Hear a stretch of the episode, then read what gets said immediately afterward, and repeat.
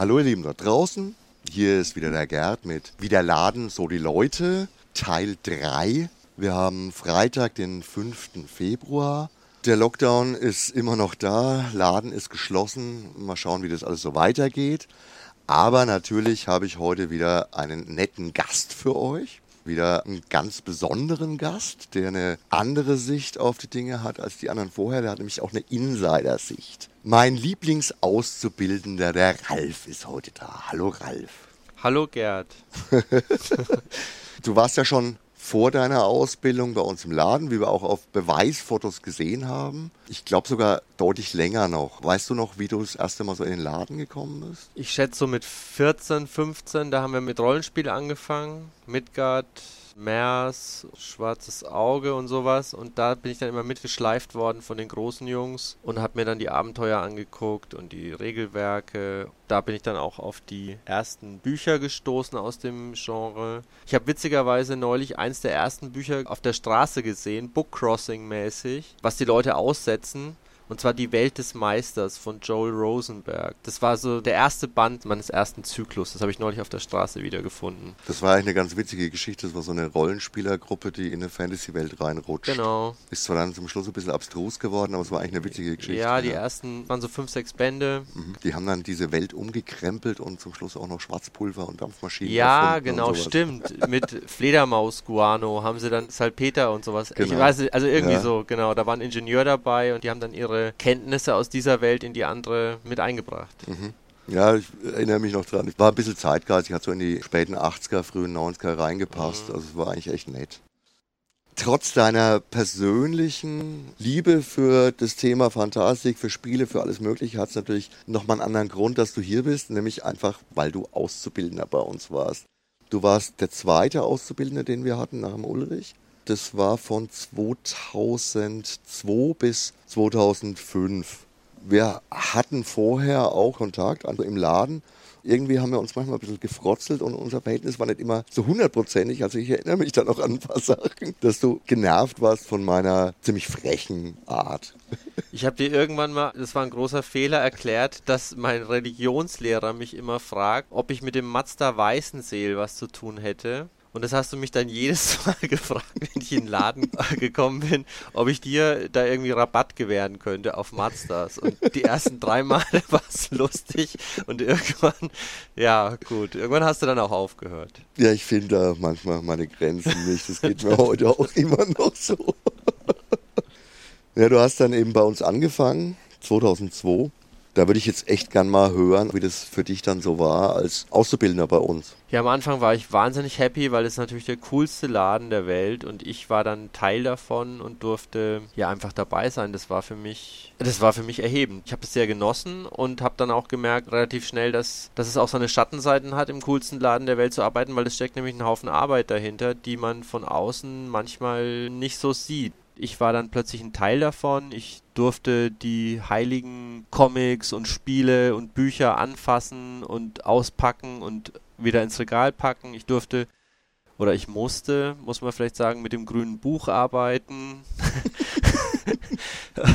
also das war für mich eine Herausforderung, diese Buchführung vom Hermke noch, die viel mit Bleistift und mit spitzem Bleistift stattfand und habe dann eben schnell gemerkt, dass es nicht nur Sonnenschein ist, sondern dass wahnsinnig viel Arbeit dahinter steckt. Die Arbeit hat mir von Anfang an viel Spaß gemacht es war eine klasse Erfahrung. Ich möchte es nicht missen. War eine schöne Zeit, war eine der schönsten Zeiten in meinem Leben. Das höre ich natürlich gerne, aber ich erinnere mich da durchaus auch an Zeiten, wo wir beide uns wieder mal nicht ganz so hundertprozentig verstanden haben. Tatsächlich bist du ein echter Freund geworden in der Zeit und auch danach. Das muss ich eindeutig auch mal so sagen. Aber unsere zwei Naturelle sind nicht immer hundertprozentig harmonisch gewesen.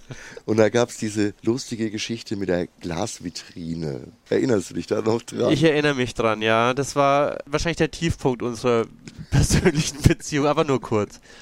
Du hast mir einen Auftrag gegeben. Ich glaube, du wolltest, dass ich die Scheibe der Eingangstür putze.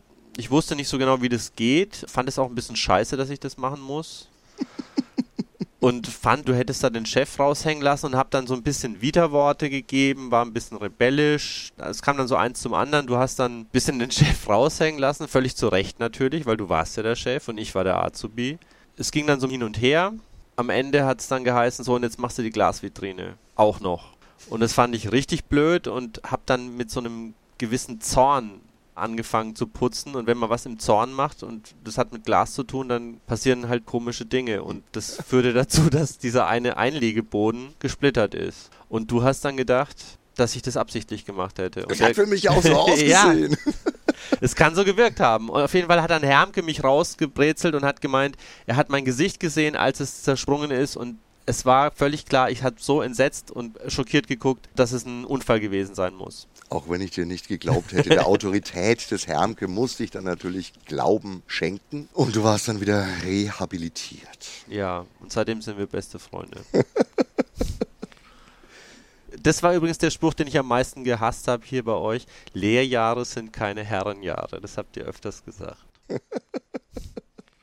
In die Zeit deiner Ausbildung bei uns ist ja auch der Anfang unserer Brot- und Spiele-Events reingefallen, wo du mit dabei warst, mitgeholfen hast. Das erste war 2004 und das zweite 2005 warst du auf jeden Fall auch noch unterstützend dabei, obwohl dann deine Ausbildung eigentlich schon zu Ende war. Das weiß ich definitiv. Beim dritten bin ich mir nicht mal ganz so sicher. Beim zweiten Mal war ich noch im Laden. Da hatte ich noch einen Minijob nach der mhm. Ausbildung oder habe noch unterstützend mitgeholfen. Beim dritten Mal war ich dann nur noch Gast und Kunde sozusagen.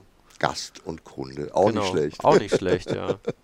Erinnerst du dich noch so ein bisschen daran? Also wir haben ja damals einen relativ großen Aufriss gemacht. Viele Leute eingeladen, von allen Verlagen irgendwelche Vertreter mit reinzubringen. Also bekannte Leute. Wir haben Autoren da gehabt. Der Tom Finn war dabei im ersten Jahr. Dann gab es Workshops in verschiedensten Richtungen. Lab-Waffenbau-Workshop, Brettspiel-Workshop. Der Lutz Steponat hat damals ja, ziemlich viel gemacht. Ich weiß. Mit dem habe ich gespielt. Das war wirklich ein Riesenaufriss. Das war Wahnsinn. Das Wetter war Bombe. Es war drei Tage nur Sonnenschein. Ja, wir hatten da ja auch ein bisschen auf ein Pferd gesetzt, weil das, war, eine Open Air, das war eine Open-Air-Veranstaltung genau. größtenteils. Genau, ja. Es war eine Halle dabei, aber das meiste hat draußen stattgefunden. Es waren wahnsinnig viele Leute da. Jeden Abend gab es Werwolf-Runden in den Zelten, in den Jurten. Das war richtig schön. Figuren, Anmal-Workshops, Brettspiel, genau, Rollenspiel, gemacht, ne? zig ja. Rollenspielrunden, Schwertkämpfe habt ihr, glaube ich, auch noch damals aufgeführt die Leute von Behind waren auch da. Ne? Das war damals so ein Card-Game, das versucht hat, nochmal ein paar neue Wege aufzutun.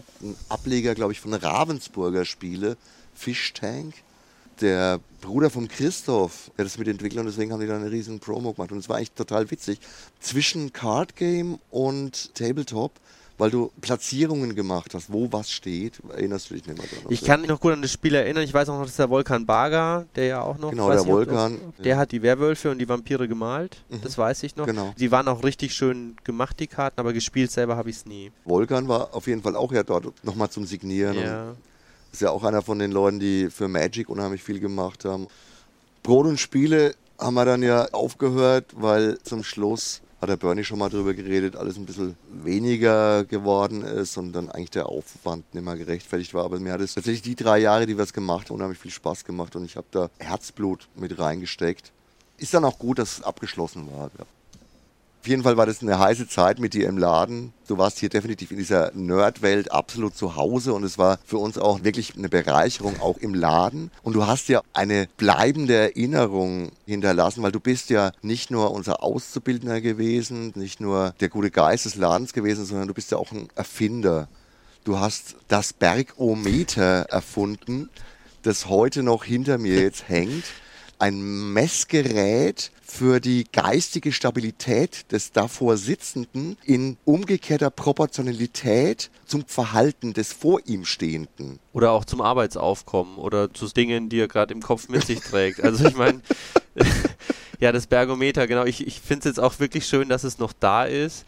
Ich habe den Bernie, mit dem treffe ich mich ja auch ab und zu, der hat neulich auch gesagt, es sind Berge. Und das ist, glaube ich, so ein bisschen in den Wortschatz von euch allen eingegangen. Noch. Absolut. Berge von Ware, Berge von Wahnsinn, Berge von Besessenheit. Ich sehe jetzt gerade das Bergometer. Wer jetzt hier zuhört, der kann sich das ja mal anschauen. Das ist unter der gelben Uhr mit dem Masupilami. Und das sind die verschiedenen Aggregatzustände des Wahnsinns des Vorsitzenden äh, sozusagen aufgemalt. Ich lese jetzt mal nicht vor, sondern die könnt ihr ja mal als, als Easter Egg euch ja mal anschauen. Ja, früher war das Ding eigentlich noch besser. Aber leider ist der Mechanismus teilweise den, ein bisschen den kaputt repariere ich euch. Den reparierst den du? repariere ich euch. Der Anzeigepfeil ist nicht mehr vollautomatisch. ja, da muss man genau. jetzt immer, ja, aber das ist echt toll, wenn du das machst. Also, das hört sich jetzt alles ziemlich trocken an, aber ganz echt, wir hatten unfassbar viel ja. Spaß und Dummfug in der Zeit. Und solche Sachen sind unvergesslich, das Bergometer. Herrlich. Ja. Darf ich vorstellen, Radolf Rumpel, der Erfinder des Bergometers.